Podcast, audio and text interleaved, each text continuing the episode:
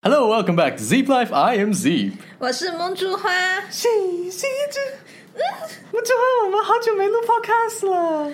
对呀、就是重新又这样子坐着，然后对着这个麦，然后就觉得哇，好感慨呀、想我们了吗？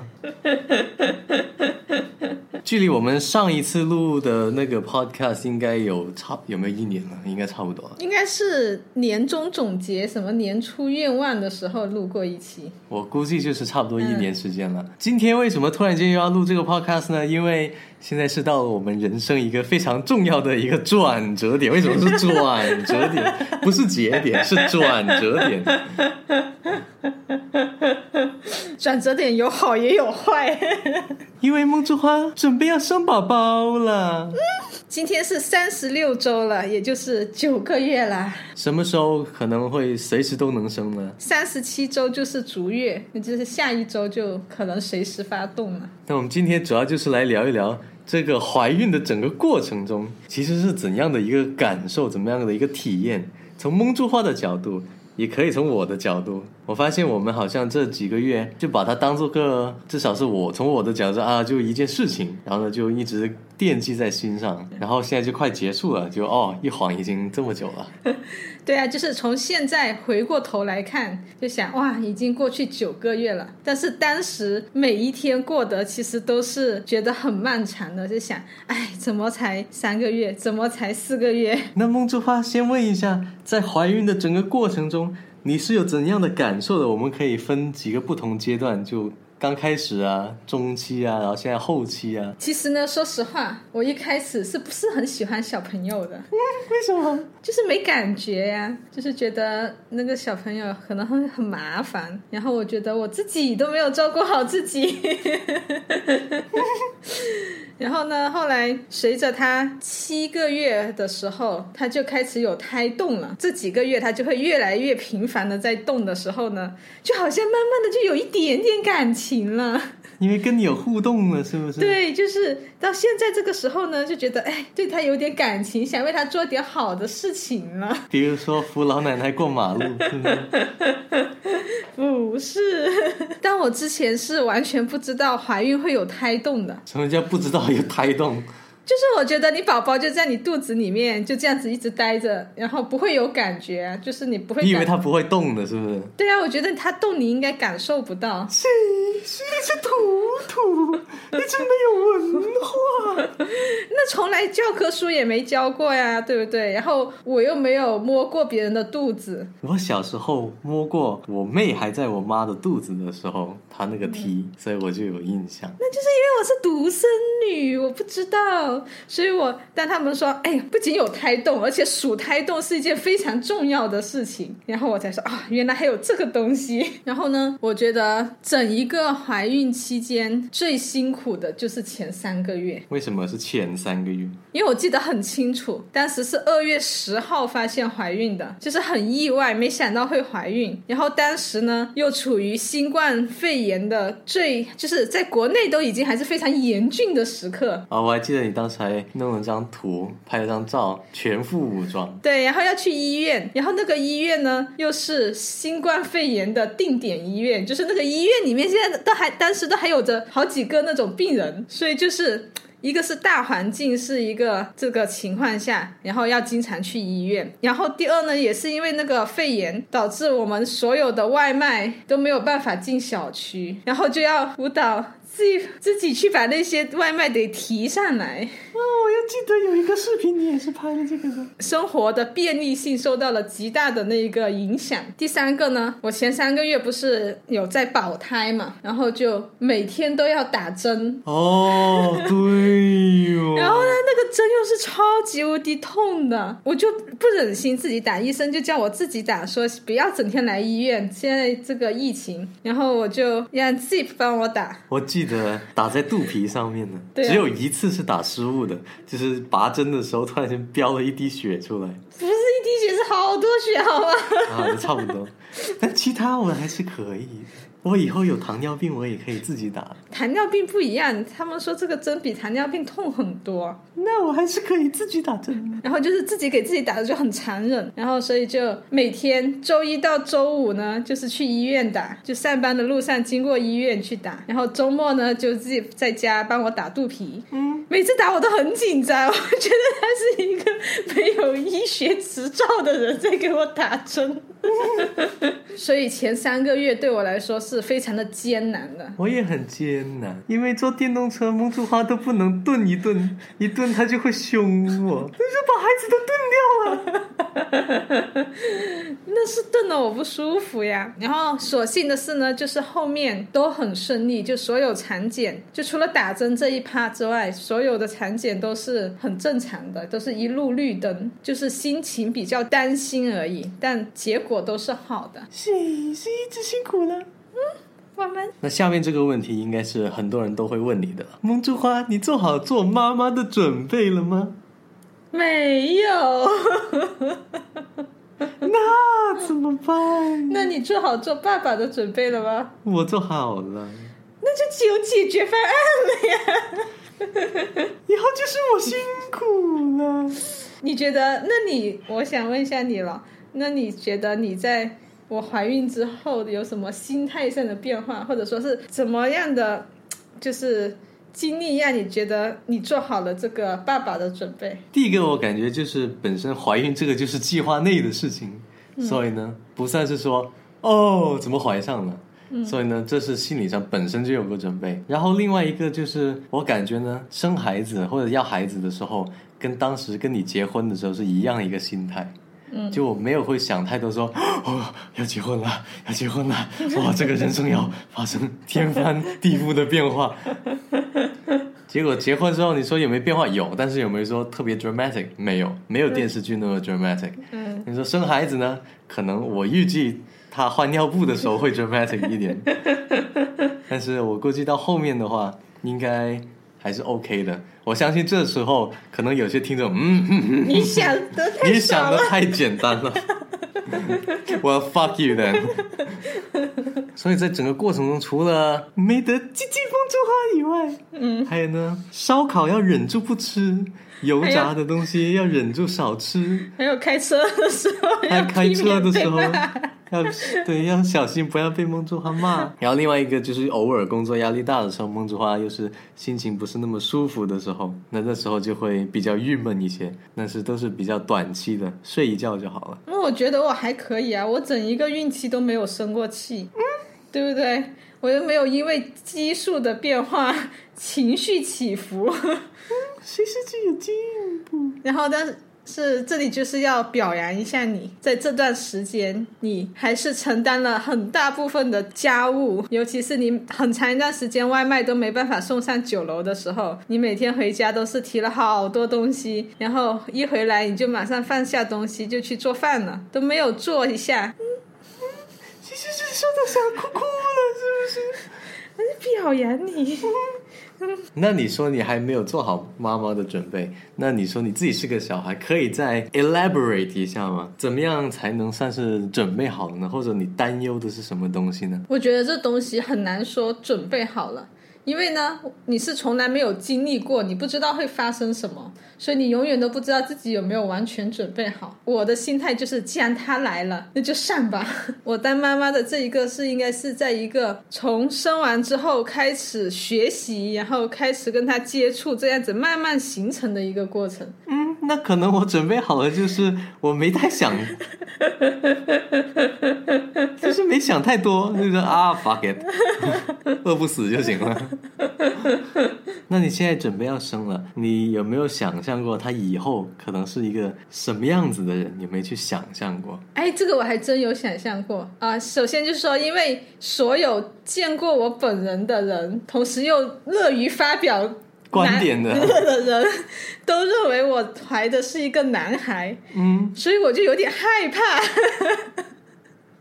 因为我想着，那他男孩，那他性格就很像他爸，对不对？嗯，那以后就可能会很调皮，很难带。因为我小时候也很调皮。所以我就想着，哎呀，如果是个男孩的话，我就会想象着他是你小时候的样子。那如果是个女孩呢？那就也有可能啊，也可以很调皮的女孩。但女孩她有可能就像我呀，比较乖啊，从小。然后就春节的时候吃完饭都躲到书房里去看书，是不是？对。那你呢？你有有有一个画像吗？其实呢，我一直期待的她是个女孩，但是呢，不知道是男是女。嗯，你的生日也快到了嘛，然后我做生日蛋糕的，我那个人就跟我说，呃，你希望这个蛋糕是以男宝宝的风格去做呢，还是女宝宝的风格去做不？是我生日吗？怎么说男宝宝跟女宝宝？因为有主题的嘛。啊，然后呢，我就说，呃，我也不知道性别，反正呢，就当女宝去做吧。因为如果是男宝，那就是最后一次可以女宝主题了。有道理。但是不论是男是女，都会非常的爱他。你是担心他以后听到这一个 podcast？Wink wink。那既然讲到小比比要出生了，以后肯定会有一个话题是避开不了的，嗯，就是教育的问题。你自己作为一个学霸，你有没有怎样的一个想法？你对小孩子未来的教育有什么看法或规划？我觉得呢，他如果智商可以的话，我觉得呢，首先他智商应该不会低。或者我们问具体一点的问题。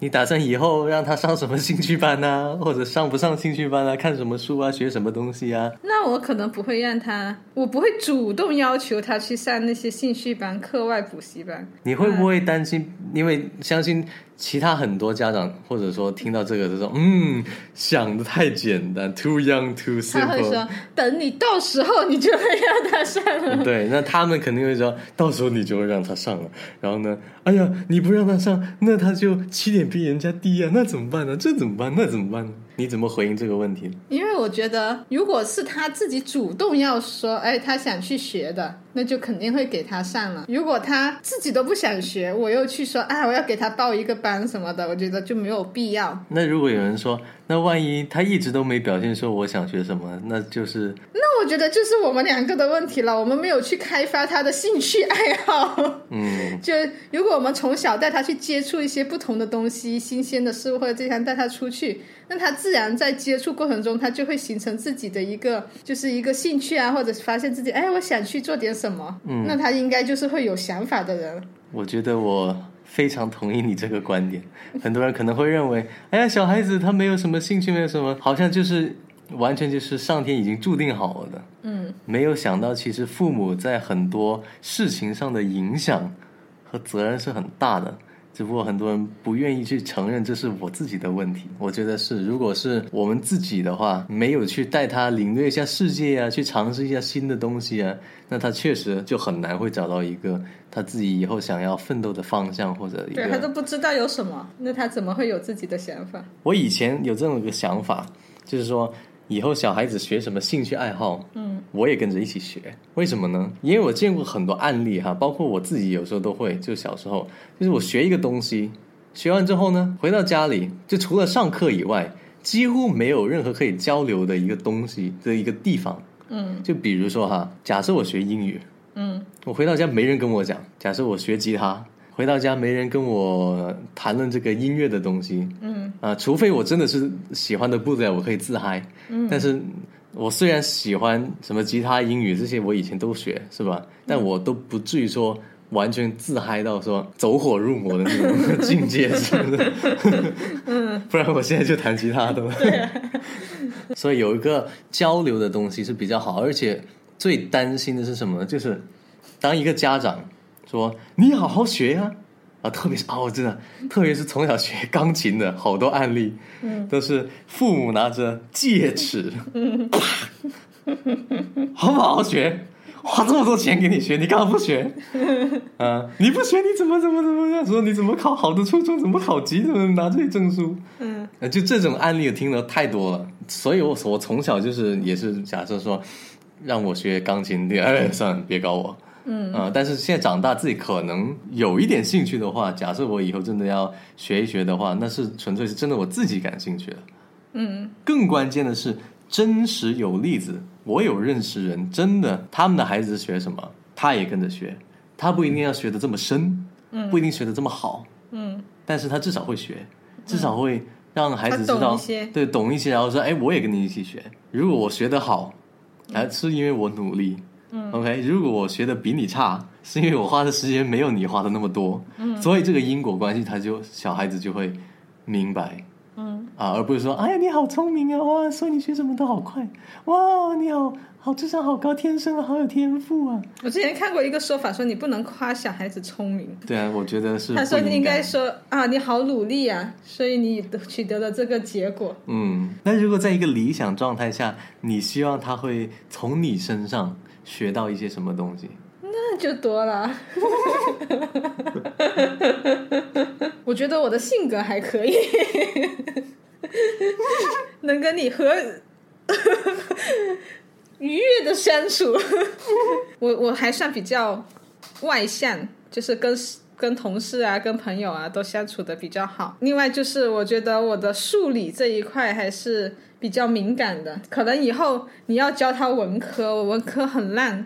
然后我可以负责他的理科，嗯谁是金融数学？嗯如果是我，我觉得我要教他的一个东西嗯，就是钱，为什么？因为我在回顾我自己学到，就是学习关于金钱、关于很现实的这些东西，这个时间点我感觉有点晚。我是大概在大学毕业之前吧，好像我记得。我我应该有跟你说过，就是有一条很重要的关于金钱的一个道理，都是我机缘巧合下自己总结出来的。什么机缘巧合？就我们大学经常就说啊，你学了这个东西，you can find a career in 多少多少在哪里啊，然后每个月拿多少钱，像这个 salary 这个工资拿多少。嗯，然后呢，我就去上了那个新西兰官方的那个 careers dot govt dot nz。嗯，它就是有一个统计，就是新西兰本土各行各业他们的平均收入水平。嗯，那我们都默认的哪些是收入比较高的呢？律律师啊，医生。医生啊，金融。啊金融的或者一些，对吧？嗯。OK，那首先它有门槛，我那时候已经快大二大三了，对吧？嗯不可能现在 OK，我转去学法律吧。然后我就对比一下啊、别说当时学表演了，就看 actor 这个行业有 有什么样的一个呃薪酬标准，它就是不定的，它连数字都没有。嗯，你说至少你说金融的，它有个大概的范围。然后呢，什么律师啊、医生那些比较高，特别是经验够多少年之后，它又比较高啊，多少多少这个 level。然后我想，OK，你要三到五年的 experience，你才能达到这个数字。这个数字乘以一年下来，年薪是多少？嗯然后当时呢，我记得很清楚，当时奥克兰的房价嗯均价已经一百万纽币了。嗯然后我说，做个律师或者医生，做这么多年，非常 experience，他拿到的钱嗯也给不起首付。那我就突然间才意识到，买房根本不是靠工资赚出来的，根本是不可能的。学校一直没有跟我们教的东西，嗯，我一下子就开窍了。自学成才呀、所以我是理科还是有一点点。你其实数学还可以，你思维还可以。嗯 所以我要从小教我的小孩如何去正确的去对待金钱这个东西，甚至是呃能够越早的给他呃开了他自己的银行账号，跟他说这个钱是怎么来的，呃这些宏观的一些，如果他能听得懂的话，嗯嗯、在跟他逛市场的时候啊，跟他说这是为什么呀，嗯、就这些日常的 economics 能够让他尽早知道就越好。那就是所谓的财商呢。嗯，就是智商、情商还有财商。所以听众有什么财商服务的，你自己是做这个或有推荐的，欢迎跟我一起私信聊一聊哈。那你以后除了教英语，还可以教财商。OK，那我们这期 Podcast 的大致内容就到此结束了。其实，在这之前呢，我还有一个东西想跟大家说一说，就是我跟梦之花从相识到现在多少年了？六年，因为大家都吃我们的狗粮吃了这么多年了 所以我觉得呃，一件挺有意义的事情是想把我我们这六年的一些关键的经历或一些 experience。嗯写成文字，能出书就出书，出不了书，我自己至少做成一个文字能够沉淀的东西。嗯对于我们以后回过头来去复盘，甚至是给一些听众他们看了觉得哎有意思，能学到东西。那作为一个，现在作为一个教育者，是吧？嗯，我觉得这个还是很有意义的事情。所以呢，我打算在这个问卷星这里，我弄个链接，就是大家对我和梦之花有什么想提问的，任何问题都可以。然后呢，我想着说，筛选出几个比较有意思的问题，我和梦之花会分别作答。在分别作答的过程中，我们互相不知道对方。是在讲什么或会讲什么，所以我也想借此机会，刚好能不能挖掘到，哎，原来我们之间可能以前发生的某些事情，大家有不同的想法，原来你是这么想的，或者你的角度，原来你是当时这么看的，嗯，啊，我觉得这个可能会是挺有意思的一件事情。所以感兴趣的粉丝可以在我们这个链接里面，如果是公众号就是阅读原文，如果是别的地方听的话，那就。找到我们公众号，或者找我们的私信，然后把你的问题发给我们吧。嗯，好的，那我们下期 podcast 见吧。虽然不知道是什么时候，But we will see you guys next time.